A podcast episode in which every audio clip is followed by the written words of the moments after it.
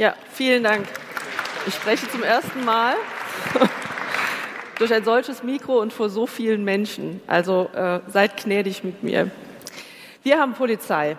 Wie bin ich überhaupt darauf gekommen? Ähm, Im vergangenen Jahr war ich zum allerersten Mal überhaupt hier vor Ort bei der Republika. Und als ich nach Hause fuhr, hatte ich das Gefühl, dieses Netz wird inzwischen dominiert von Hetze, Verleumdung, im Großen und Ganzen von schlechter Kommunikation. Und in meiner persönlichen Filterblase gibt es sowas eigentlich nicht. In der Regel kommunizieren die Menschen freundlich miteinander. Und wenn mal jemand über die Stränge schlägt, gibt es eigentlich immer jemanden, der ihn einfängt mit einem in gutem Ton und mit klugen Argumenten. Umso mehr habe ich mich dann auch gefreut, als die Republika das neue äh, Motto ausrief, Love Out Loud, weil ich fand, das war wie so ein Paukenschlag am Ende, der Hoffnung gibt, dass danach noch was kommt, was Gutes kommt. Und ich wusste auch, dass ich mitmachen möchte. Und das Thema war mir auch recht schnell klar, weil ich glaube, dass die Polizei oder einige Polizeien uns im letzten Jahr sehr gut gezeigt haben, was gute Kommunikation ist und was sie bewirken kann.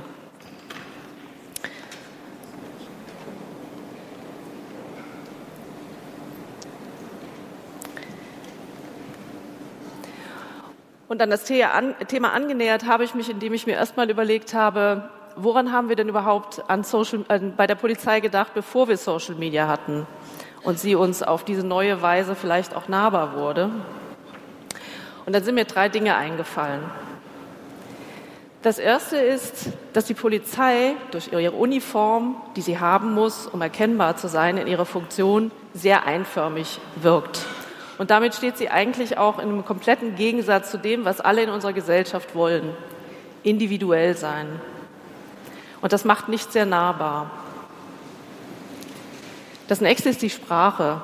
Paragraphen, Abkürzungen, die kein Mensch versteht, auch das lässt sie nicht sehr nahbar wirken.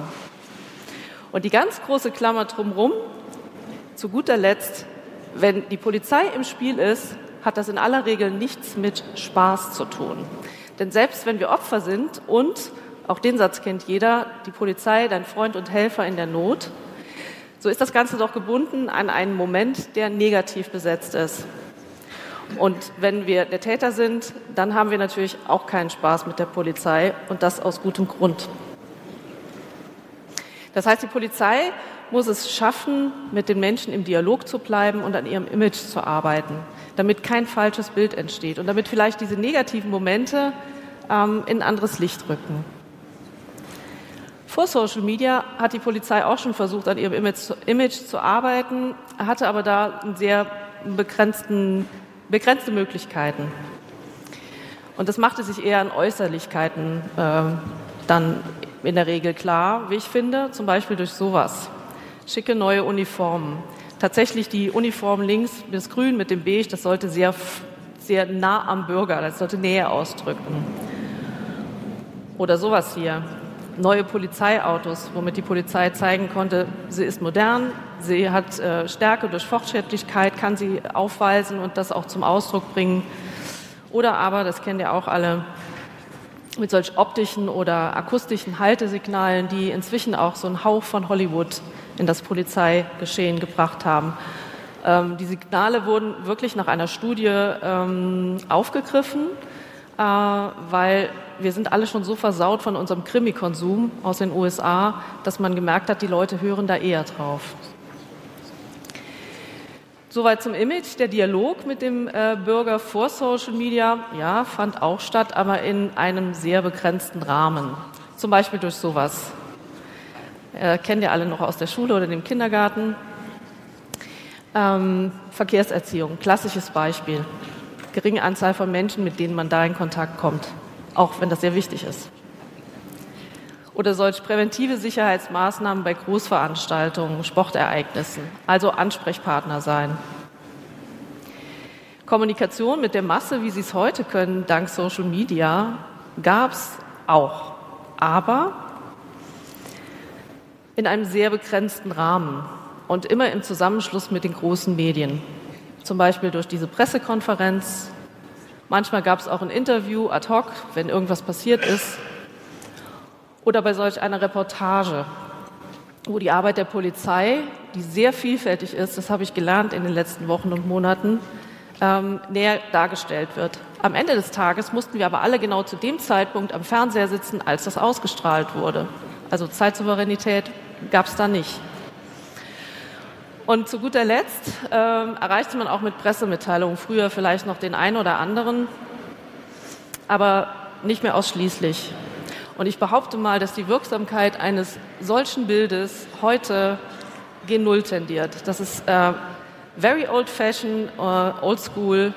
Und ich glaube, das geht heute anders. Ich zeige euch jetzt nur ein Beispiel mal. Ich glaube, heute sieht sowas eher so aus. Das ist ein Bild von der äh, Polizei. ähm, Frankfurt am Main. Ähm, auch wenn das Thema vielleicht ein anderes ist. Also hier haben wir, da geht es um die Einweihung eines Hundestaffelhauses. Ähm, und trotzdem glaube ich, der André hätte vielleicht dem Hund noch so einen Schlüssel umgehangen oder so, wenn es das Thema gewesen wäre. Hier geht es einfach nur darum, dass es einen neuen Hund gibt in der Staffel.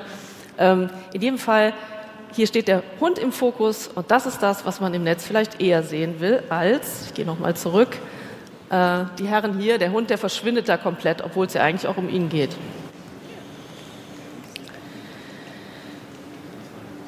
Nochmal zurück, warum musste die Polizei jetzt überhaupt in die sozialen Medien auch mit rein vielleicht?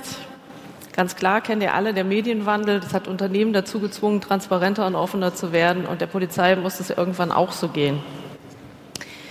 Denn die Leute wollten Fragen stellen können, die wollten Diskussionen anregen, die sprachen über die Polizei. Und es zwingt die Polizei tatsächlich auch zum Handeln. Und der Punkt Transparenz ist bestimmt dann ganz wichtiger, warum es vielleicht länger gedauert hat.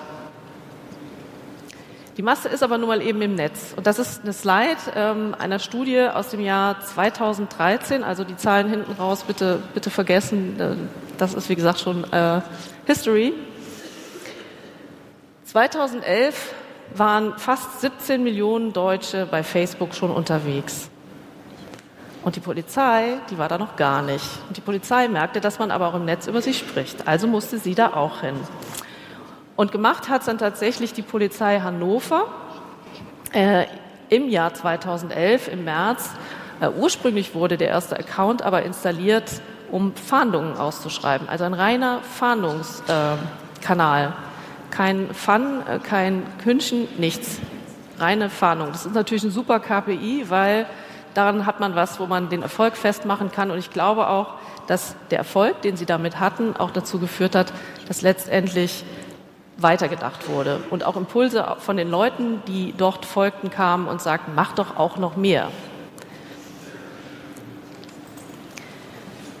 Ja, die Masse ist im Netz und hier habe ich mal versucht, das Ganze in Relation zu setzen. Diese Pioniere, äh, Facebook-Polizeipioniere Hannover, die haben inzwischen, sage und schreibe, 114.000, 115.000 Fans. Und dann habe ich mir den Spaß gemacht, das mal in Relation zu setzen zu dem, was die regionale Tageszeitung vor Ort in Hannover hat. Das sind 75.000 Fans. Da kann man, glaube ich, auch mal drüber nachdenken. Also das ist eine immense Reichweite. Ja, es ging dann weiter, äh, 2012, da kann mich aber der äh, Thomas nachher vielleicht noch korrigieren, ich weiß es nicht genau. Ich glaube, 2012 gab es 19 Auftritte in den sozialen Medien von Polizeien. 2014 waren es dann äh, immerhin schon 87 und mit der Polizei äh, des Saarlandes sind dann seit diesem Jahr auch alle zumindest ähm, alle Polizeien der Länder mit wenigstens einem Social Media Account vertreten.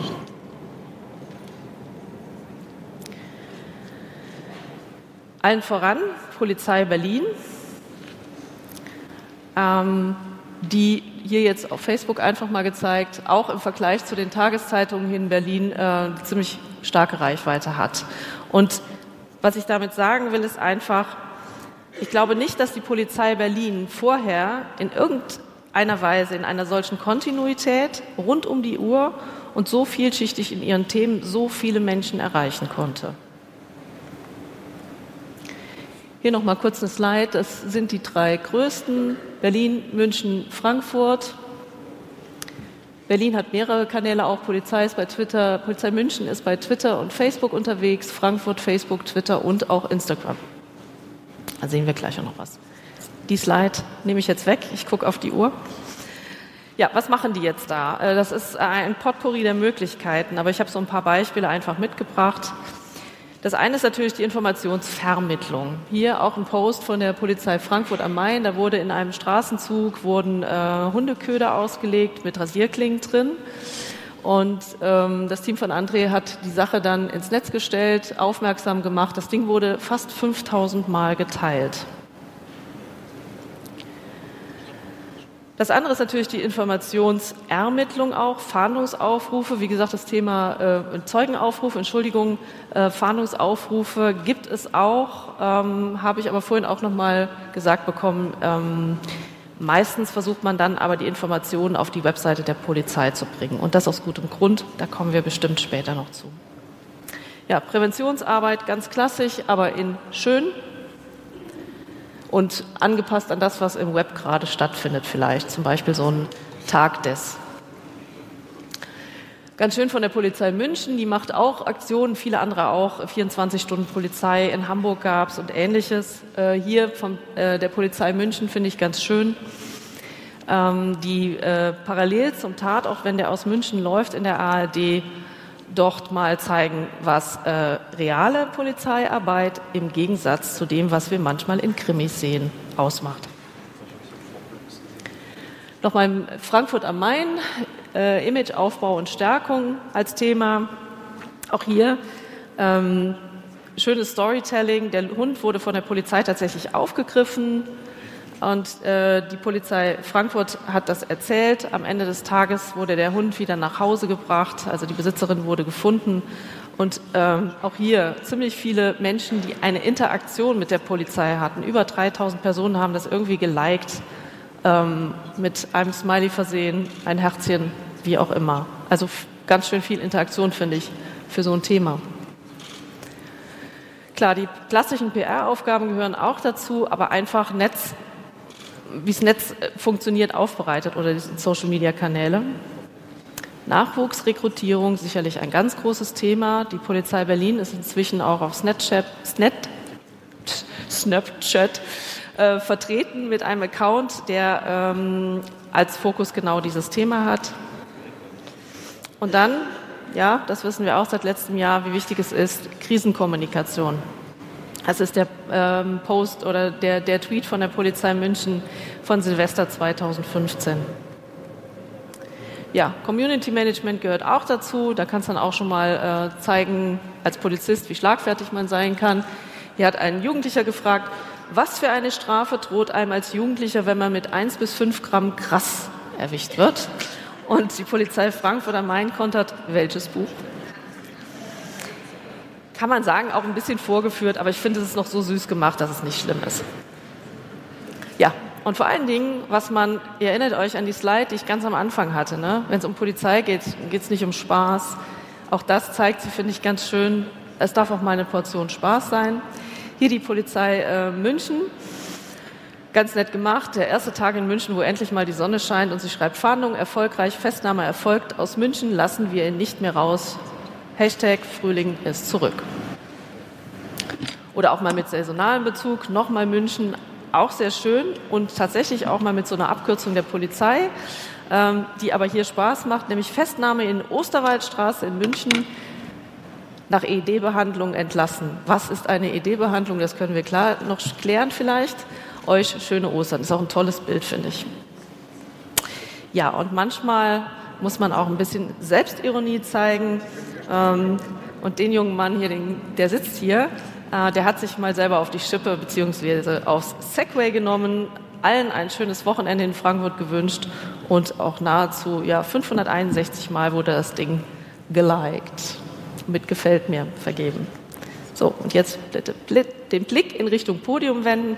Hey, 13 Minuten, ich dachte, ich gehe drüber. Und jetzt möchte ich, dass er mit mir begrüßt, ganz herzlich. Zum einen Katharina Klein von Königslöw. Sie ist Kommunikationswissenschaftlerin und Professorin an der Universität Hamburg. Sie beschäftigt sich unter anderem mit der Kommunikation von äh, Politik, Politikern, politischen Parteien, in den sozialen Medien, aber auch mit der wandelnden Rolle der Medienhäuser durch den digitalen Wandel. Herzlich willkommen, Katharina. Danke. Mikrocheck. Neben ihr sitzt ebenfalls herzlich willkommen Thomas Gabriel Rüdiger. Er ist Kriminologe und Lehrbeauftragter am Institut für Polizeiwissenschaft an der Fachhochschule der Polizei des Landes Brandenburg. Klingt auch sehr griffig. Äh, seine Schwerpunkte, Forschungsschwerpunkte sind Cybercrime, Interaktionsrisiken sozialer Medien sowie der polizeiliche Umgang in den sozialen Medien. Und ich glaube, ich darf sagen, ähm, er ist sehr froh, dass die Polizei in den sozialen Medien unterwegs ist. Ein Befürworter. Ja. ja. Vielen Dank. Und last but not least, André Carsten, den habt ihr gerade schon gesehen, von der Polizei Frankfurt am Main. Er wollte eigentlich Rockstar werden. Jetzt rockt er die Polizei Frankfurt am Main äh, in ihren, mit ihren sozialen Kanälen. Er ist dort als, wie gesagt, Social Media und Community Manager unterwegs. Herzlich willkommen, André. Und jetzt komme ich rüber.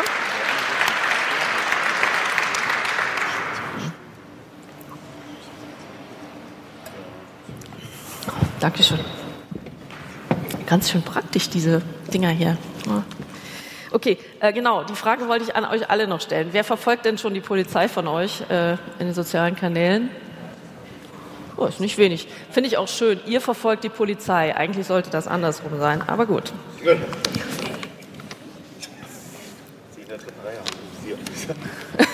alle im Visier. Ähm, André, ich mach das mal ein bisschen so. Sehe ich euch besser. Ja, hi. Ähm, schön, dass du gekommen bist. Du sitzt an den Schaltstellen der Social Media Macht bei der Polizei Frankfurt am Main. Ähm, vielleicht, du bist tatsächlich Polizist? Man mag es nicht glauben, ja. Ja. Und äh, vielleicht kannst du mal erzählen, wie du da überhaupt hingekommen bist, ähm, wie deine Arbeit so ist, wie dein Alltag ist. Einfach mal so ein bisschen plaudern, dass man so einen Eindruck bekommt, wie ihr das da macht. Also ich bin Späteinsteiger, ich bin erst mit 27 zur Polizei. Ich habe vor äh, Germanistik äh, erfolgreich abgebrochen, äh, habe viel Musik gemacht, das konnte ich auch einigermaßen von leben. Dann habe ich in der Werbung mich verdingt als Texter eine Zeit lang. Ähm, das war es irgendwann nicht und dann zur Polizei. Ist ja auch klassischer Weg, ne? Ähm, ja, habe ich dann beworben, wurde genommen, ähm, habe dann ganz normale Ausbildung gemacht, drei Jahre Studium, erst in Rheinland-Pfalz, bin später nach Frankfurt gewechselt, also bin Hessenbub. Und ähm, ganz normal, ja, Bereitschaftspolizei ein Jahr, äh, habe auf der Straße gearbeitet, ähm, vierten Revier in Frankfurt, ist da im Bahnhofsgebiet und äh, die Umgebung. Und ähm, da gab es dann schon Twitter so ein halbes Jahr, seit 2014 in Frankfurt. Und dann hat äh, der Kollege, der das am Anfang gemacht hat, mich gefragt, ob ich im Nebenamt mal ein bisschen was äh, twittern will. Und das war dann bei ähm, Eintracht-Spielen erstmal so, Parkplatz A ist zu 40 Prozent voll, bitte benutzen Sie Parkplatz B. Und äh, ja, dann waren das so Beiträge, da war halt noch nichts mit Hunden und lustig und überhaupt und Demos. Das war ganz vorsichtig und unpolitisch. Ähm, ja, und irgendwann hat er gefragt, äh, mitten im Einsatz kam er von hinten an, so, hier, hast du eigentlich Bock, das Vollzeit zu machen? Und ich so, ey, Junge, ich habe mir gerade, das ist gerade Einsatz und so, aber ich muss mal drüber schlafen. Äh, hab nicht drüber geschlafen, habe ihm direkt zugesagt und dann äh, bin ich da gelandet, wo ich bin. Das ist dann äh, Frankfurt der Pressestelle angegliedert. Mhm also Teil der Pressearbeit, manchmal auch noch Einsatzkommunikation.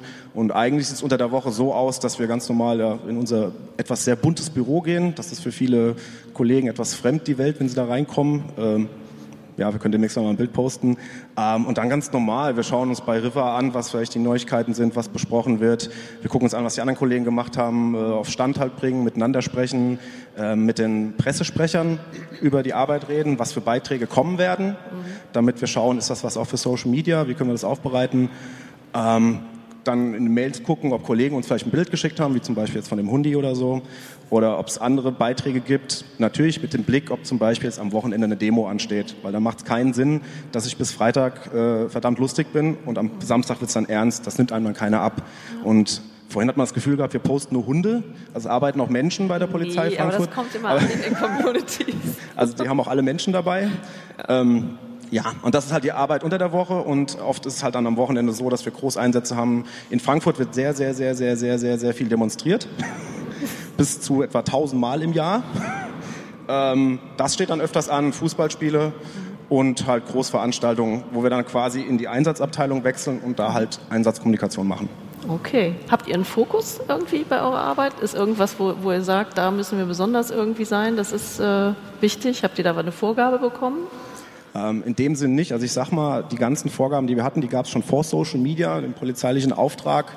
Und daran halten wir uns eigentlich auch. Also ich sag mal, das ist das Gesamtpaket, was äh, zählt. Und vor allem halt dann, wenn es darauf ankommt, ernst genommen werden, äh, bekannt auch zu sein, dass die Leute halt wissen, ja, die Polizei jetzt in unserem Fall Frankfurt wird twittern, zum Beispiel das Bombenentschärfung letztens, ja. und dann uns halt auch zuhört. Okay.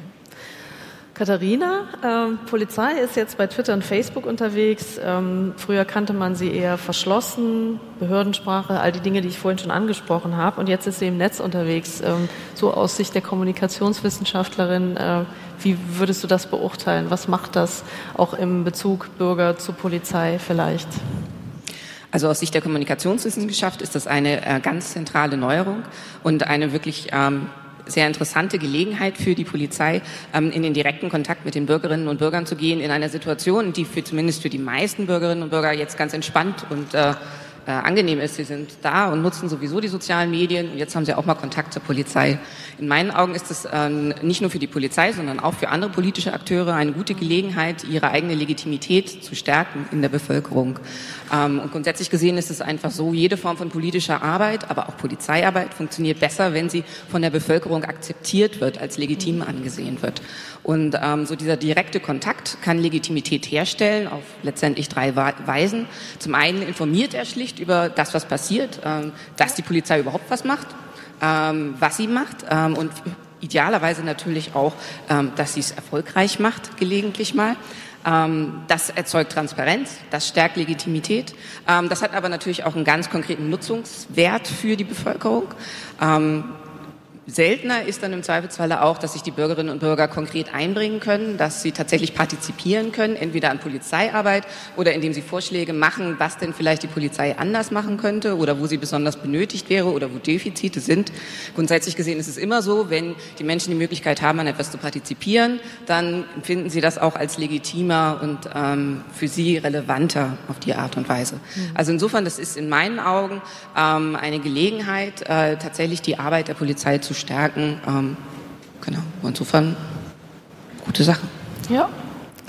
Thomas, ich habe vorhin schon anklingen lassen, es hat aber eigentlich ziemlich lange gedauert, ähm, bis es dann soweit war. Und ich glaube, du kannst uns mehr dazu sagen, was dahinter steckt, warum das so schwierig war, was, was, für, also was für Blockaden, Probleme, wie auch immer, Dinge es gab, die dazu geführt haben, dass es länger gedauert hat. Ja, also tatsächlich sehe ich das so, dass wir als Gesellschaft uns bis heute eigentlich gar keinen echten Kopf darüber machen, was eine Polizei eigentlich in einem digitalen Raum für Aufgaben haben soll. Und zwar in einem Raum, wo wir mal ganz ehrlich sind, wo Erwachsene, Kinder und Jugendliche vollkommen unkontrolliert aufeinandertreffen. Wissen Sie, wenn Sie auf dem Spielplatz ein Erwachsener an ein Kind geht, was er nicht kennt, eine Siebenjährige, und sagt, ich will mit dir spielen, dann würden wir alle gucken und sagen, hm, ist ein bisschen komisch. Im Netz ist das eine Realität.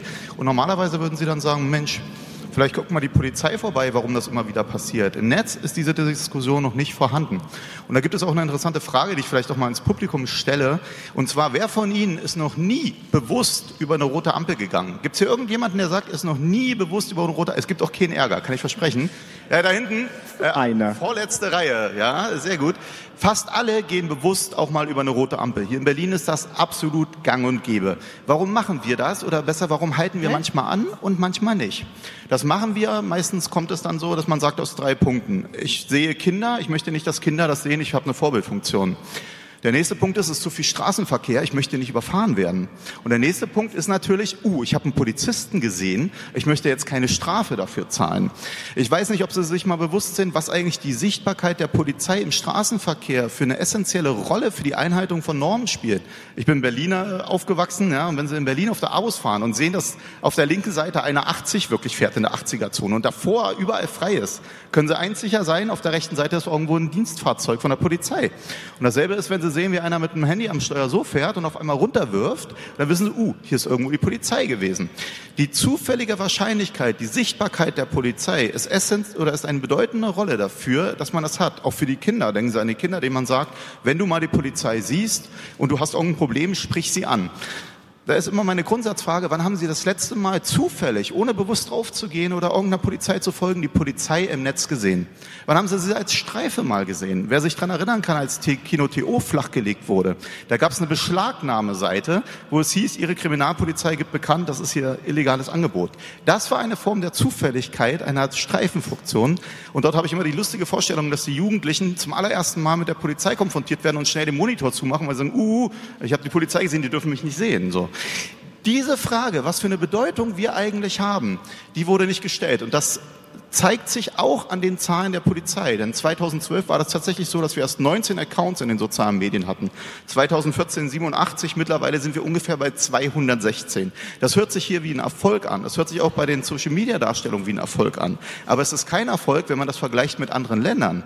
In den Niederlanden beispielsweise gibt es zweieinhalbtausend Polizei-Accounts, auch von individuellen Polizisten. Wenn Sie also in Ihrem Ort mit einem Polizisten reden wollen, dann können Sie das über WhatsApp machen, dann können Sie das über Twitter machen, können Sie bei Instagram ansprechen, bei Snapchat.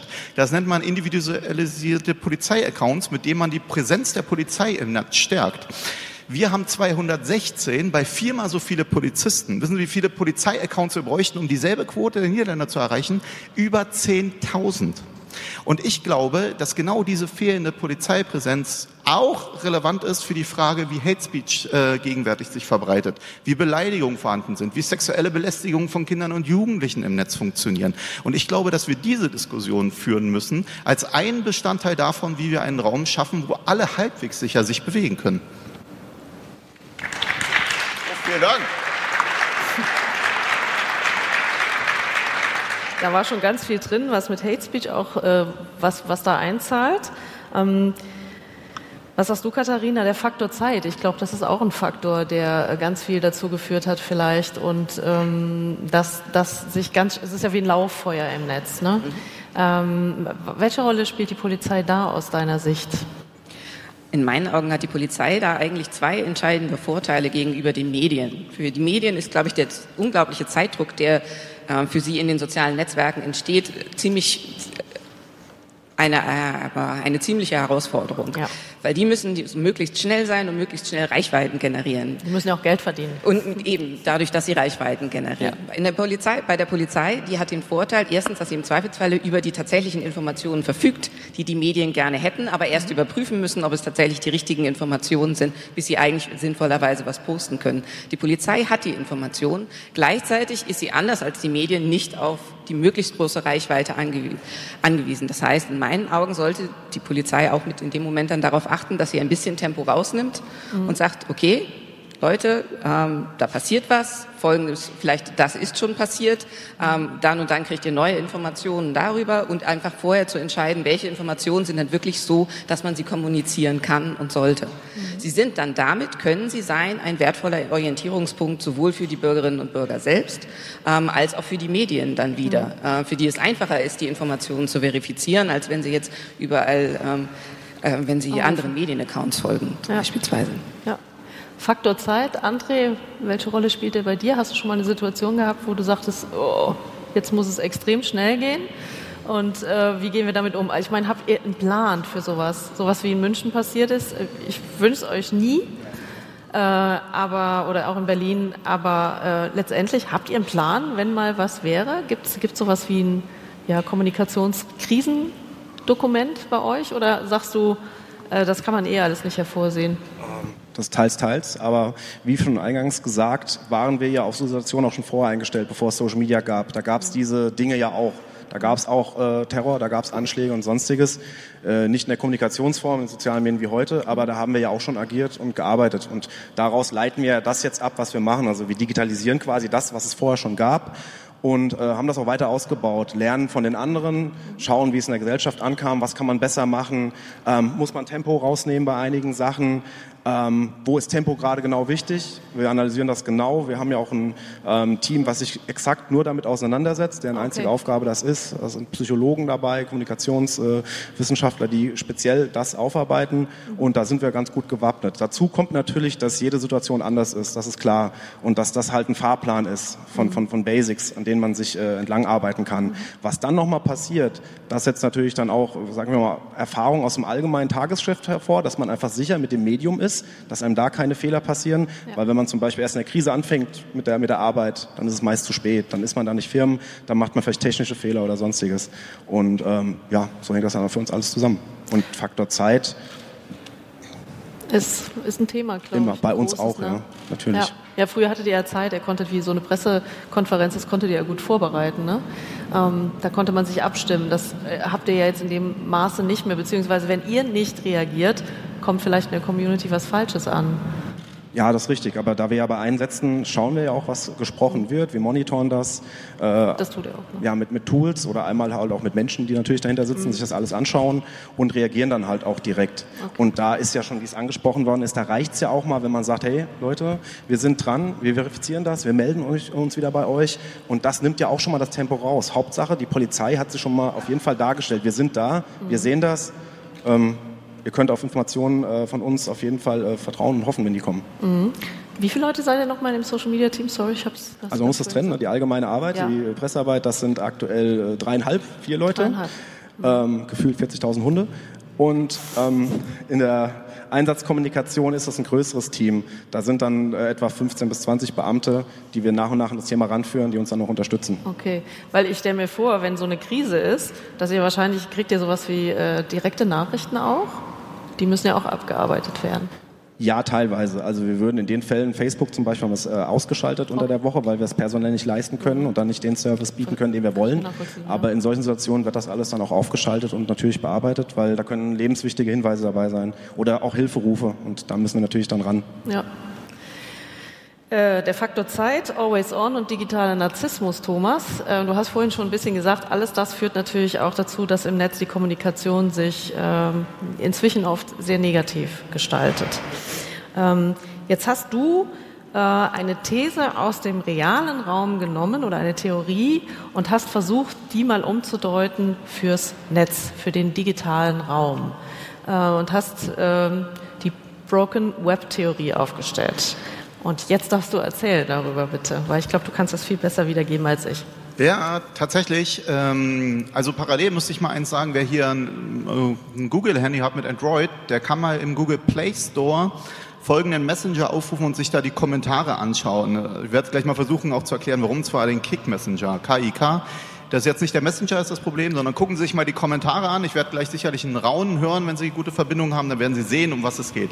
Weil ich habe eine These erstellt, ich habe mich immer gefragt, also oder anders, im physischen Raum ist das so, dass es eine Broken Windows Theorie gibt. Die, gibt. die ist nicht unumstritten, die besagt im Prinzip eigentlich was ganz Einfaches, wenn eine Fensterscheibe an einem Haus eingeschlagen wird und die wird nicht repariert und es verfolgt keine Kontrolle irgendwie, dann passiert was? Es dauert nicht lange und die zweite Fensterscheibe wird eingeschlagen. Und wenn man sich das überträgt, heißt es, wenn, eine, wenn ein Rechtsverstoß nicht geahndet wird, in einer gewissen Wahrscheinlichkeit, dann führt er zu immer weiteren Rechtsverstößen. Das hat sogar Abraham Lincoln schon mal erkannt. Er hat nämlich gesagt, Law without enforcement is just good advice. Und da gibt es noch eine zweite Theorie, die ich ganz interessant finde. Und zwar, Sie kennen das alle, Sie stehen an einer roten Ampel und dann sehen Sie Leute, wie die so mit, also eigentlich wollen sie alle rübergehen über die rote Ampel, Beispiel von vorne. Die wollen alle rübergehen und dann sehen Sie, wie einige mit ihren Füßen so trappeln. Und was passiert? Einer geht rüber und was passiert dann? Dann gehen alle nach. Oder viele gehen nach. Warum gehen viele nach? Da gibt es eine Theorie, das ist die Routine Activity Theorie, die besagt, sie handeln dann, wenn sie ein lohnendes Ziel haben, wenn sie eine motivierte Person sind und wenn sie geringe Schutzmechanismen haben. Das lohnende Ziel ist, schneller voranzukommen bei der roten Ampel. Motivation ist dann gegeben, wenn ich sehe, uh, der kann rübergehen, gehe ich auch rüber. Und geringe Schutzmechanismen bedeutet, was wir vor uns schon hatten, er wird nicht überfahren, die Polizei kommt nicht von der Seite, er kriegt also für diesen Normbruch kein Problem, kein Ärger. Er kann also rübergehen. Und genau das ist das, was ich als Broken Web Theorie fürs Netz übersehe. Und jetzt kommen zum Beispiel die Kommentare bei diesem Messenger. Wer sich das nicht anschaut. Sie haben in diesem Messenger zweieinhalb Millionen Kommentare ungefähr gegenwärtig im Google Play Store. Der ist empfohlen für Kinder, also Altersfreigabe ab zwölf. Ne? Also auch eine Altersempfehlung letztendlich für Kinder. Und dort sehen Sie, wie nach Kindern gesucht wird, wie nach Sexsklaven gesucht wird, wie nach dominanten anderen Personen gesucht wird, Alter egal. Genau das ist die These. Es passiert nichts. Also ist selbst Leute, die sonst das nicht machen würden, machen es, weil sie sagen, oh, es gibt keine Schutzmechanismen. Und jetzt müsste man sich fragen, wie könnte man diesem Broken Web Phänomen, das Sie auch auf Hate Speech übertragen können, denn wenn Sie sich ein Forum anschauen, ist es ja auch so, dass die sich teilweise gegenseitig hochschaukeln bei ihrer, bei ihrem Hass und bei ihren Beleidigungen. Warum? Weil vorher diese Schranken überschritten werden und es keine Reaktion erfolgt. Nun ist das so, das verstärkt sich immer mehr in dieser Grundhypothese, die kann auch falsch sein, aber ich habe sie halt, verstärkt sich immer mehr.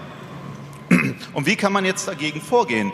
Da vergleiche ich das wie mit dem Straßenverkehr. Im Straßenverkehr haben wir nämlich vier Akteure, die das ganze System eigentlich gut machen. Das erste ist natürlich die Eltern, die Medienkompetenz vermitteln. Meistens sind sie aber heutzutage seltener dazu schon in der Lage, weil sie häufig eine Art Wischkompetenz haben, also wissen, wie sie ein Handy wischen können, aber nicht, wie man wirklich mit Normen umgeht.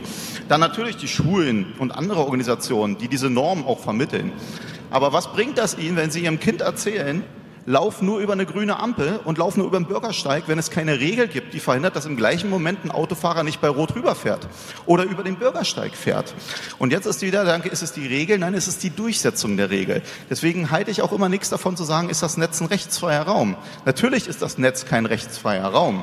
Aber kommt es darauf an? Nee, es ist die Frage, wie ist die Strafverfolgungsdichte? Und ich beschäftige mich viel mit sexuellem Missbrauch von Kindern im Netz beschäftige mich viel mit Volksverhetzung im Netz. Und in allen Delikten haben sie eins. Eine ganz geringe Anzeigewahrscheinlichkeit und ein riesiges Dunkelfeld. Und das ist so riesig, wie wir es im physischen Raum nicht kennen. Und das ist diese, für mich diese Broken Web Theorie. Und daher glaube ich, dass wir alle vier Stufen stärken müssen. Eine habe ich natürlich vergessen, und zwar die Betreiber. Natürlich sind da die Betreiber, haben auch ihre Verantwortung. Und es gibt nicht nur eine Möglichkeit. Es hilft nicht nur sozusagen Medienkompetenz, sondern du musst alle vier Stufen zusammen im digitalen Raum übertragen, auch mit einer sichtbaren Polizeistreife oder etwas ähnliches. Da könnte man noch global denken, aber das ist reine Utopie. Zumindest muss man darüber diskutieren, ob Sie als Gesellschaft das wollen oder nicht. Nur wenn Sie heute Kinder haben, dann werden Sie sehen, wie Sie in einem Raum aufwachsen, wo Sie mit diesen Gefahren konfrontiert werden und wo wir uns keinen Kopf machen, wie wir sie wirklich schützen können, und zwar effektiv. Und das halte ich für ein echtes Problem und für eine fehlende Diskussion im digitalen Raum.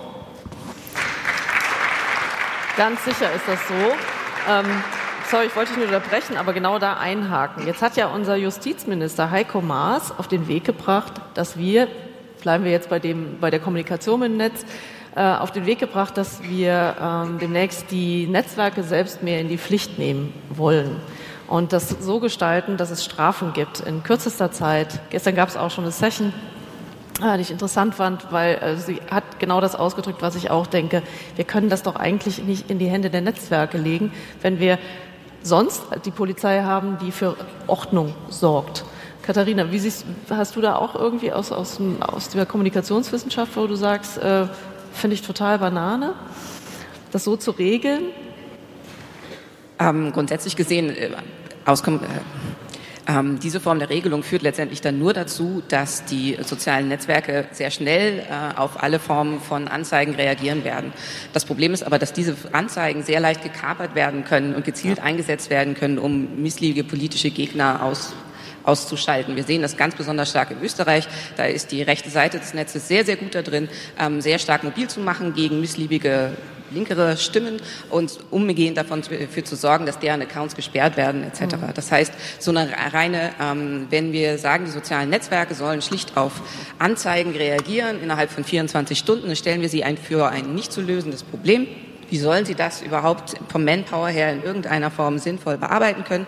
Das heißt, sie werden alles sperren, was gemeldet wird und damit ähm, schalten wir das letztendlich den freien Diskurs im Netz sowieso aus. Ja, Meinungsfreiheit ist gefährdet. Das sie, also sie, kann man genau. wirklich und dann so ist die nächste sehen, ne? Frage, wem wollen wir die Zensur, ob und das wäre es ja dann letztendlich. Ja. Ähm, wollen wir das überlassen? Wollen wir das anonymen Meldern überlassen? Das sehe ich eben äh, angesichts der Tatsache, dass sich bestimmte Teile des Netzes sehr, sehr gut organisiert haben in Meldegruppen, wenn Sie so wollen. Ähm, sehe ich das sehr kritisch. Wollen wir es den Plattformbetreibern überlassen? auch nur sehr ungern, da die ja nun auch nicht über die Kompetenz dafür verfügen. In bestimmten Bereichen wäre dann eben tatsächlich in meinen Augen auch die Polizei ein ein, eine Möglichkeit, die zumindest die Ausbildung hat, um zum Beispiel klar zu unterscheiden zwischen, was ist denn jetzt eigentlich ähm, rechtlich bedenklich äh, und anzeigewürdig oder nicht. Das Problem ist, dass natürlich auch die Polizei völlig überfordert ist mit der Menge und ähm, an Inhalten äh, auf diesen Plattformen. Aber dennoch denke ich, dass jetzt zumindest der aktuelle Lösungsvorschlag von Herrn Maas nicht äh, zielführend sein mhm. wird. Polizeiarbeit ist ja auch Ländersache, das kommt ja noch dazu. Das hieße ja, das müsste ja von Land zu Land wieder unterschiedlich auch geregelt werden teilweise, nehme ich an. Oder wie ist die Möglichkeit, ähm, ich habe ein Zitat mitgebracht. Ich weiß nicht, wer von euch Fest und Flauschig hört, von Jan Böhmermann, Olli Schulz. Keine Fans? Das ist schade. Äh, der sagt immer ganz viel, auch äh, der weiß viel und sagt viel zum Thema Medien, Medienwandel, äh, Social Networks, wie sie funktionieren. Aber der hat ja auch schon mal was zur Polizei, sagt er, ähm, und singt auch mal darüber. Und ich habe euch mal ein Zitat mitgebracht. Ähm, es ist eigentlich zu lang. Was er sagt ist, ähm, eigentlich können wir die Sache nicht den Netzwerken überlassen, äh, sondern wir müssen eine Möglichkeit schaffen, dass die Polizei zusammen mit Facebook arbeitet. Also dass es sowas gibt wie eine Zentrale, da sind jetzt gemessen an der äh, Einwohnerzahl so und so viele Polizisten und wenn es einen Regel, also einen Gesetzesverstoß gibt, also etwas, was man nach dem Gesetz ahnden kann als Verstoß, dann gibt Facebook einfach mal die IP-Adresse an die Polizisten raus, die fahren dann vor Ort zu demjenigen und holen den ab wenn der einen Strafbestand, also wenn es einen Strafbestand gibt. Wie realistisch ist das, André? Das ist sehr realistisch, das ist auch schon passiert. Also okay. ähm, wir hatten schon im Rahmen ähm, 2015 dieser großen Demonstration in Frankfurt äh, äh, Sachen, dass ein paar Autos gebrannt. Ähm, ähm, sehr viele Kommentare unten, die äh, uns sowohl als auch Demonstranten, also dass Leute gesagt haben, wenn die bei mir vorbeilaufen, dann stelle ich das MG ins Fenster und dann mähe ich alles weg.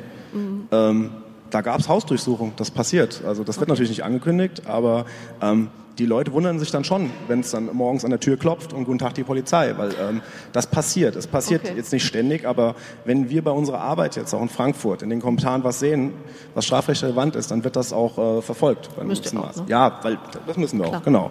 Und ähm, da muss man halt noch unterscheiden, aber bei diesen ganzen groben Verstößen, ja, wenn, wenn ähm, die Leute einem nach dem Leben trachten oder wenn sie, wenn sie sagen, ich, ich mache dich da fertig, ich treffe dich da oder sonstiges, äh, ja, dann geht das schon dahin. Oder wenn Leute halt bei uns auch Anzeigen stellen. Also mhm. ähm, das passiert schon mal, dass es in den Kommentaren Hinweise gibt auf andere Beiträge, mhm. auch ganz anderen fremden Foren, die vielleicht gar nichts mit Facebook zu tun haben oder auf Twitter. Und dann schauen wir uns das natürlich an, weil wir sind die Polizei, das ist unser Job. Ja. Und dann verfolgen wir das auch. Dann werden Strafanzeigen gefertigt, also nicht von uns, weil wir sind in der Pressestelle, mhm. aber wir geben das an äh, die Kriminalbeamten weiter und mhm. von da geht das dann ganz, einen ganz normalen Weg. Ja. ja, aber es ist nicht die Regel. Also ich meine, ihr, äh, wo, wo, wo, fängt man, also ihr wisst... Ja, man würde bei einer Beleidigung jetzt noch nicht bei einem die Tür eintreten und den Rechner rausholen. Nee, das also das meine ich jetzt knallhart. Nein, da muss schon viel mehr dafür passieren. Aber dann passiert das halt auch. Also das mhm. ist ganz normale Polizeiarbeit, die wäre auch das würde auch andererseits passieren, wenn es kein Internet dazwischen gäbe und einer das sagen würde und über die Straße läuft und das einem erzählt. Ja, das und ähm, ja, da sind wir dann auch rigoros. Also das kann und soll man von uns auch erwarten. Das ist unser Job. Ja. Okay. Ähm, Nochmal zu dir, Katharina. Ähm, diese, diese Art und Weise, wie die Polizei jetzt äh, im Netz unterwegs ist. Du hast es vorhin schon mal kurz anklingen lassen, aber was bedeutet das eigentlich äh, zum einen, mh, mm, also diese, dieses Verhältnis Medien und Polizei, du hast es vorhin schon gesagt, das hat sich total verändert. Kannst du das noch mal ein bisschen konkretisieren? Mm, also grundsätzlich gesehen haben bin mir nicht sicher, ob es sich grundsätzlich verändert hat. Ich glaube, auf lokaler Ebene gab es schon lange ein enges Verhältnis zwischen Medien und Polizei. Äh, einfach deswegen, weil es einen, einen engen Austausch gab zwischen Lokaljournalisten, die vor Ort an, waren und natürlich auch schon über, über lange Jahre die lokal vor Ort ansässigen und zuständigen Beamten kannten und entsprechend eng einen engen Austausch das dort gegeben hat. Ähm, Im Internet, äh, in den sozialen Netzwerken haben sie natürlich nur die Möglichkeit, sich anders zu vernetzen ähm, und auch anders äh, ähm, äh, anders zueinander in Kontakt äh, zu kommen. Da wird die Polizei halt wichtiger für die Medien als Bezugspunkt drunter, weil sie eben in der Lage ist, dann die verifizierten äh, Informationen weiterzugeben. Ähm, oder zumindest für die Verifikation zu sorgen. Ähm, ich bin mir nicht sicher, worauf du hinaus wolltest. Ähm, also was ich mich gefragt habe zum Beispiel ist, ähm, Entschuldigung, äh, habe ich mich nicht, nicht genau konkret genug ausgedrückt. Ich hatte das Gefühl, als diese Krisensituationen waren, ähm, dass der Einfluss der Polizei bei dieser Art, wie sie kommuniziert haben im Netz, auch das Verhalten der Medien gewandelt hat. Du meinst eine Vorbildfunktion yes. sozusagen vielleicht. Das soll sie sein. Hat. Ja, weil dieser, dieser Moment mit dem ähm, ähm, auch Medien tun das ja schon mal und geben so einen Grund von, das und das könnte passiert sein, ohne Konkretes zu wissen. Ähm, und ich habe mit dir auch schon drüber gesprochen, dieses, was wir wissen und was wir nicht wissen. Ich bin mir nicht sicher, ob das die Vorbildfunktion der Polizei ist, wobei ich glaube, durchaus glaube, dass die, Vorbild, äh, dass die Polizei dort eine Vorbildfunktion einnehmen kann. Die Medien mussten sich jetzt selber in den letzten zwei Jahren sehr intensiv damit auseinandergesetzen, ähm, was sich jetzt gerade verändert in, im Verhältnis, das sie haben, in welche Informationen sie anbieten, wie das Publikum sie wahrnimmt. Ähm, und insbesondere diese weigere mich immer von einer wirklichen Vertrauenskrise zu sprechen, weil insgesamt ist das Vertrauen in die Medien in Deutschland immer noch ziemlich hoch. Aber grundsätzlich gesehen äh, mussten sich die Medien mehr äh, die Frage gefallen lassen, wie können sie, äh, können sie nach außen signalisieren, dass sie weiterhin Qualitätsinformationen anbieten. Ähm, und das hat dazu geführt, dass auch ähm, zumindest einige Medien etwas verhaltener in ihrer Kommunikation geworden sind oder versuchen klarer zu differenzieren zwischen Dingen, die sie wissen und Dingen, die eben sie noch nicht wissen. Ähm, und da sind natürlich Quellen wie die Polizei sehr wichtig, ähm, die einfach dann in dem Moment tatsächlich die nachweisbar belegbaren Informationen liefern. Mhm. Ähm, ja, okay. Ähm, André, nochmal zu dir. Ihr habt, äh, die Polizei München hat einen PR-Preis letztes Jahr bekommen. Ihr habt den Virenschleuderpreis bekommen. Das ist ja aus der Community heraus ein Preis. Ähm, wenn ihr so ein Feedback bekommt, so ein positives Feedback, A, was heißt das für dich? Ähm, und B, strahlt das auch so in die ganze Polizei äh, Frankfurt raus? Habt ihr sowas wie, wie einen Rückkanal, wo ihr den Kollegen, die draußen vor Ort sind, ich weiß, da gibt es diesen Willi bei euch, der ist schon mal öfter im Bild auch. Äh, sprecht ihr mit denen? Habt ihr da so, so eine Feedback-Kultur, wo ihr sagt, Leute, das kommt gut an, was ihr da draußen macht, wenn wir das zeigen? Ja, die haben wir mittlerweile, weil wir haben einen ganz großen Fehler am Anfang gemacht, als wir 2014 angefangen haben. Wir haben die eigenen Leute ein bisschen vergessen. Wir haben mhm. uns sehr nach vorne und nach außen orientiert und da keiner von uns irgendwie Change Management oder irgendwas studiert hatte, haben wir erst mal gemacht und haben darüber hinaus gemerkt, dass viele gar nicht wissen, was wir da tun, ähm, worum es da geht, was unsere Ziele sind. Und wir merken das jetzt, dass wir jeden Einzelnen uns wieder zurückerkämpfen, Kolleginnen und Kollegen und in kleinen Gesprächen bei einem Kaffee einfach mal erklären, was wir machen und dass das Bild auch wandert, weil viele der Sachen ein bisschen kritisch gegenüberstehen. Mhm. Die sehen vielleicht dann einen Beitrag aus dem Kontext gerissen und fragen sich, was das soll, fühlen sich vielleicht auch nicht gut äh, dargestellt oder sonstiges. Aber wenn man ihnen das Gesamtbild dann erklärt, dann ist es meistens positiv. Bei so Preisen ist dasselbe. Das ist schon so, dass man dann sagt, naja, ähm, die Mädels und Jungs da an der Pressestelle, das scheint ja ganz gut zu sein. Ich bin auch Teil von dieser Familie. Mhm. Klar ist das ein Preis für alle. Den, hat, den haben ja nicht wir bekommen, den hat die Polizei Frankfurt bekommen. Ja. Das ist das ist eine, eine Familiensache, Angelegenheit quasi. ja, ich sehe das so, Family, weißt du, und ähm, Polizeifamilie, ja. Äh, ähm, und wir haben den stellvertretend entgegengenommen, weil ich, äh, jetzt der Dennis damals und ich, wir hätten ja selbst keine Themen gehabt. Wir machen das für die Polizei, als, als, hatten das als zwei Personen gemacht. Und ohne die Kolleginnen und Kollegen hätten wir ja auch die Themen nicht. Dementsprechend ist das ein Gesamtding und wir versuchen das auch so viel wie möglich zurückzugeben. Und wann immer wir sie jetzt treffen, das wird merklich besser. Dass auch die Kollegen mal sagen, ey, das ist gut, was ihr macht. Und ähm wie ist das jetzt dein Verhältnis? Du warst ja vorher auch mal normaler Streifenpolizist, also ist nicht respektierlich gemeint, das normal. Genau. Ähm, und hat sich dein Verhältnis zu den Menschen draußen verändert, dadurch, dass du jetzt ja endlich mal Feedback bekommst für deine Arbeit? Ich glaube, auf der Straße hast du das in dem Maße oft vielleicht nicht bekommen. Ja, ich sag mal, mein Vorteil war ja, dass ich später zur Polizei bin, erst mit 27. Ich bin nicht damit aufgewachsen, mit den ganzen Sachen. Also, ich will jetzt nicht sagen, ich stand mal auf einer anderen Seite, das klingt dann ein bisschen komisch, aber ähm, ich hatte ein sehr differenziertes Bild. Ja, ich weiß, was ich. da steht er mit dem Hoodie, schwarzen Kapuzenpulli. Nein, wäre ich das, wäre ich ja kein Polizist geworden. Nein, ähm, fand die immer ganz toll. Trotzdem habe ich Angst gehabt, wenn sie hinter mir waren. Das ist nach, aber immer noch so. Ähm, kennen kann ja die meisten. Ne? Ja. ja, das hat sich nicht geändert. Ähm, jedenfalls ähm, die Sicht der Dinge auf, oder auf die Leute hat sich dementsprechend geändert, dass man jetzt ein bisschen mehr in die Köpfe reingucken kann und man mehr Emotionen auch präsentiert bekommt. Ich sage mal, jetzt im Dienst äh, ist das eine sehr kurzweilige Angelegenheit. Angelegenheit äh, man kommt hin, ist ein Verkehrsunfall, eine Schlägerei gewesen, es ist eigentlich nichts gut. Wenn die Polizei kommt, ist es ja nicht so, sehen Sie mal, wir ich habe eine schöne Blume gepflanzt, ich wollte die Ihnen zeigen. Äh, sondern die hat jemand kaputt gemacht, mich hat jemand geschlagen, weil ich die Blume habe oder sonstiges jemand mit dem Auto drüber gefahren, den habe ich dann überfahren. Dann kommen wir, also viel Bad Karma. Und ähm, jetzt, aber durch diese Kommentarfunktion auf Facebook mehr, weil äh, 100, 140 Zeichen ist das schwieriger, auf Twitter, kriegt man viel mehr mit, was die Leute bewegt, was sie auch über die Arbeit denken der Kollegen direkt. Dieses Feed, dieser Feedback-Kanal, der wird ja bei uns genutzt und den geben wir auch an die Kollegen weiter. Und großteils ist das positiv. Und das hat mich schon überrascht, weil ich äh, gesagt habe, wow. Und die Leute sagen viel lieber mal Danke. Und wenn du draußen auf der Straße arbeitest, hörst du Danke einmal im Monat. Jetzt könntet ihr sagen, ja, dann hast du es wohl auch verdient. Aber ähm, Nee, das ist eher selten. Das sind Berührungsängste. Manchmal ist es halt auch die Emotion direkt vor Ort.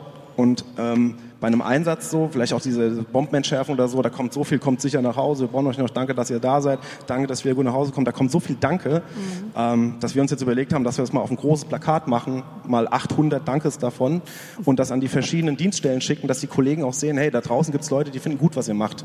Ja. Weil als Polizist draußen hast du meist nicht so das Gefühl. Ja.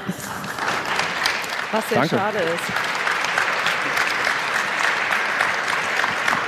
Und äh, Leserbriefe habt ihr ja auch keine bekommen, ne? Also es haben nicht Leute euch mal geschrieben oder so, äh, wenn es richtig schlecht war. Ach so, oder, früher, nee, ich meine jetzt so früher. Damals, damals gab es das ja nicht. Also damals. jetzt bekommt ihr ja ein, ein ziemlich schnelles. Es gibt aber immer noch Briefe. Leute schreiben mit der Hand und so und Papier und Tinte. Kommt ihr Dankeschreiben. Wahnsinn, das gibt's, ja. Finde ich super. Und ähm, ihr seid ja auch sehr lustig unterwegs, haben wir ja gesehen. Wie viel Spaß darf sein? Ja, ich hatte es ja eingangs mal erwähnt, man muss immer, das ist ein ganz, ganz, ganz dünner Drahtseilakt, weil das ist nicht ein Kanal, der zu fürs Entertainment gemacht worden ist. Also wir nutzen den Humor hier und da, wenn es vielleicht mal da geht, jemanden zum Maßregeln, der auch eine Grenze überschritten hat. Ihr habt vorhin den, den Krass-Tweet gesehen, wenn die Polizei nachfragt, was passiert mir, wenn ich Drogen nehme, wenn ich eine Ordnungsfähigkeit oder Straftaten, hö, hö, hö, dann wird auch mal zurückgefeuert auf ein gewiss, gewisses Maß. Das muss aber auch passen. Wir würden jetzt nicht auf Gedeihen Verderb uns jetzt hinsetzen. Was machen wir denn heute Lustiges? Dafür stehen viel zu viele wichtige Themen an. Die Pressebesprechung ähm, am Morgen, da ist nichts Lustiges großteils dabei. Das ist ein ernsthafter Thema, weil Menschen zu Schaden gekommen sind. Und ich sag mal, wenn uns das lustig über den Weg läuft, dann, wenn es passt, wenn es passt, nehmen wir es und wenn die Zeit dafür ist und ähm, ja, wenn auch nichts Großes ansteht. Und ich sag mal, der Haupt, die Hauptaufgabe von uns ist halt nicht lustig zu sein. Ja. Wir wollen aber halt auch zeigen, dass wir Menschen sind und auch einige von uns Humor haben. Man glaubt es ja gar nicht. Und ich denke mal, auch Humor ist gut, um eine Brücke zu schlagen. In den Zeiten, wo es ruhig ist, Vertrauen aufzubauen, zu sehen, hey, das sind normale Typen wie du und ich. Gut, die haben eine Uniform an und das, sind, das ist unsere Polizei. Das ist die Frankfurter äh, Polizei, die gehört zu uns, sie ist Teil davon. Und wenn es darauf ankommt, kann ich mich auf die verlassen. Und dafür setzen wir den Humor auch ein. Okay. Ja, eigentlich äh, hätte ich noch ganz viele Fragen, ihr vielleicht auch. Ich versuche jetzt mal, ich habe gerade das Schild gesehen, zehn Minuten. An jeden von euch noch eine Abschlussfrage erstmal. Katharina, ähm, was können andere Institutionen, die vielleicht ähnlich für die Polizei nicht unbedingt durch Transparenz sich auszeichnen, von der Polizei lernen? Und fällt dir eine ein? Ähm, also in meinen Augen hängt es ganz zentral davon ab, was eigentlich die Aufgaben dieser Institution sind. Und äh, im Falle der Polizei denke ich, dass es tatsächlich sehr zentral ist, dass sie sichtbar ist für die Menschen ähm, da draußen, sowohl im öffentlichen Raum als auch eben im digitalen öffentlichen Raum. Bei vielen anderen Behörden und Institutionen glaube ich, dass das jetzt gerade gar nicht so die zentrale Aufgabe ist. Da müssen beispielsweise, wenn, ähm, wenn es jetzt um das Finanzamt im Netz geht, ähm, mhm. klar sollte das Finanzamt auch auf Facebook zu finden sein, damit die Leute im Zweifelsfalle wissen, wo sie äh, ihre Formulare runterladen können oder wo sie ihre Informationen bekommen. Aber es muss jetzt nicht die Aufgabe des Finanzamts sein, kontinuierlich ähm, ähm sichtbar zu sein und im Newsstream ihrer, ihrer äh, Abonnenten regelmäßig aufzutauchen. Also das ist da nicht das Ziel. Aber Trotzdem kann für diese Institutionen Facebook äh, oder auch Twitter eine Möglichkeit sein, um schnell zu reagieren, wenn beispielsweise Gesetzesänderungen ähm, wir hatten das im ähm, letzten Jahr, glaube ich, ähm, was ähm, die Alleinerziehenden, das, oh, die Rechte von Alleinerziehenden ja, Eltern äh, Ein Elternfamilie äh, angeht. Und da haben sich dann recht schnell Falschinformationen dazu, was das für steuerliche Auswirkungen hat, die mhm. Gesetzesänderung im Netz verbreitet. Das, dann kann natürlich ähm, tatsächlich auch die Facebook-Präsenz des Finanzamts oder des zuständigen Ministeriums ähm, eine Möglichkeit sein, um dort gezielt gegen zu arbeiten, mhm. zu reagieren darauf, die Informationen dorthin zu posten. Und für die Menschen, die sich inzwischen doch äh, mit einer relativ großen Selbstverständlichkeit in Facebook bewegen, ähm, ist es dann gut zu wissen, dass es diese Institutionen tatsächlich wirklich dort gibt, dass Sie da schnell hinkommen. Ähm, Sie müssen doch nicht mal in Google irgendwas eingeben, sondern Sie können es dort, wo Sie sind, schon direkt finden. Ähm, genau. Also das äh, und wie man dann diese Informationen schnell und gut aufbereitet, das können sicherlich auch solche Behörden von der Polizei lernen. Ja. Die Hundefotos braucht es dann nicht. Mm, nein, auch nicht bei der Hundesteuer. Ähm, Thomas, du äh, bist ja wissenschaftlich unterwegs. Menschen, die forschen, die äh, kommen schneller auf Ideen, weil die Zukunft aussehen könnte. Blick in die Glaskugel, Polizeiarbeit in den sozialen Medien in fünf Jahren. Wo stehen wir da? Na, also ich persönlich hoffe, Ob das klappt, weiß ich nicht. Dass wir, dass es so ist, dass Sie Ihren Polizisten, der für Sie verantwortlich ist, tatsächlich über die sozialen Medien erreichen werden können. Dass es extra für Kinder und Jugendlichen Möglichkeiten zur Kommunikation gibt. Denn eins müssen wir auch wissen: 90 Prozent der Polizei in Deutschland äh, kommuniziert über Facebook und Twitter. Ich frage Sie mal, wann haben Sie das letzte Mal Kinder äh, auf Facebook oder Twitter gesehen äh, oder auch Jugendliche? Da müsste man über ganz andere Themen nachdenken. Beispielsweise hoffe ich auch, dass äh, die Rolle der Online-Spiele einen viel größeren ähm, Einfluss einnehmen wird. Ich weiß nicht, wer von Ihnen mal Clash of Clans, Royal Khan oder was weiß ich, andere Spiele spielt. Wer dort äh, zum Beispiel nicht glaubt, dass er mit Hate Speech konfrontiert werden, und zwar die Kinder in jüngsten Jahren, der kann gerne nach der Pause mal zu mir kommen. Ich kann ihm gerne mal ein bisschen was zeigen. Das finde ich mich zum Beispiel auch schade, dass bei der Rolle über Hass, Kriminalität im Netz und so, da geht es um Facebook und Twitter, schauen sich mal die Spiele an, mit denen die Kinder aufwachsen und mit denen sie als erstes konfrontiert werden. Da gibt es keine Diskussionen zu. Und ich glaube, dass wir halt über sowas reden müssen. Und genauso muss ich noch mal eins aufgreifen, was ich hoffe, was in fünf Jahren geändert wird. Es gibt in Deutschland ein Prinzip für die Polizei, das ist das Legalitätsprinzip. Das bedeutet, dass die Polizei im Prinzip ohne Grenzen und ohne Verhältnismäßigkeit jede Straftat verfolgen muss, jeden Verdacht. Und zwar, wenn sie es nicht macht, macht sie sich selbst strafbar. Ich bringe Ihnen mal ein Beispiel, wozu das führt. Die Bundeswehr hat vor zwei Jahren 71 Millionen Cyberangriffe auf ihre Infrastrukturen festgestellt und im letzten Jahr 41 Millionen. Wenn die Bundeswehr auf den Gedanken gekommen wäre, nur 10 Prozent davon zur Anzeige zu bringen bei der Polizei, dann wäre das mehr, als die Polizei im gesamten letzten Jahr von Mord bis einer Urheberrechtsverletzung überhaupt zur Anzeige gebracht hätte und sie müsste alles verfolgen. Das kann im Netz nicht mehr funktionieren. Alfred, H. Pop, äh, Alfred Heinrich Popitz hat mal geschrieben, die Präventivwirkung des Nichtwissens. Ein Rechtssystem funktioniert leider tatsächlich nur, weil man nicht alles verfolgen muss, weil nicht alles vorhanden ist, ist nicht jede Beleidigung. Dieses Prinzip muss geändert werden, weil ansonsten werden die Polizeien in Deutschland nicht flexibel im digitalen Raum unterwegs sein und wir werden das nie erreichen wie in den Niederlanden. Und dann gibt es sogar noch eine Utopie.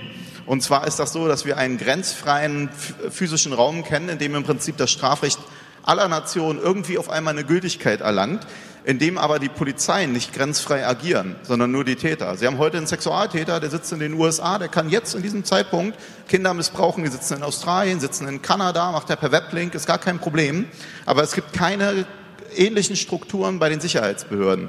Ich denke, dass wir perspektivisch sogar eine Diskussion über ein weltweites Normenverständnis im digitalen Raum brauchen weil äh, ich glaube, es ist natürlich reine Utopie, aber ich glaube, das wird es irgendwann nötig haben, weil nämlich die meisten Nutzer, auch die jungen Leute, sich ja nicht mehr unbedingt sehen, ich bin hier im deutschen Sprachraum, im deutschen physischen Raum, sondern sie sehen sich als digitale Nutzer. Und ich glaube, da muss man auch über digitale Sicherheitsaspekte, also das Miteinander der Menschen und nicht nur dieses Cybercrime im technischen Sinne, sondern wirklich das Verhalten der Menschen untereinander irgendwie diskutieren. Aber es ist reine Utopie, ich glaube, weiß ich selber, passiert nicht. Ja. Danke dir. Kann den Gedanken gut nachvollziehen, weil es ist halt ne, das Social Web oder wir sind alle weltweit verbunden. André, deine letzte Frage. Du hast heute großes Publikum, das strahlt, das wird aufgezeichnet. In deiner Funktion als Polizist, was wünschst du dir? Was, was möchtest du den Leuten sagen, wie sie vielleicht im Netz agieren sollten? Was wäre dir wichtig mitzugeben auf dem Weg? Redet mehr miteinander, nutzt das Netz dafür, wo es ist, redet auch mit der Polizei. Wenn der Schuh irgendwo drückt, die hören zu, die können besser werden. Wir wollen auch besser werden. Wir können das nur, wenn ihr uns das sagt, wie das geht. Ähm, fordert das auch ein. Wir fordern auch die Kritik ein. Und ähm, das Motto der diesjährigen Republika trifft auch viel mehr Liebe. Und das auch bei der Polizei auf beiden Seiten. Yes. Ja. Vielen Dank, dass ihr da wart.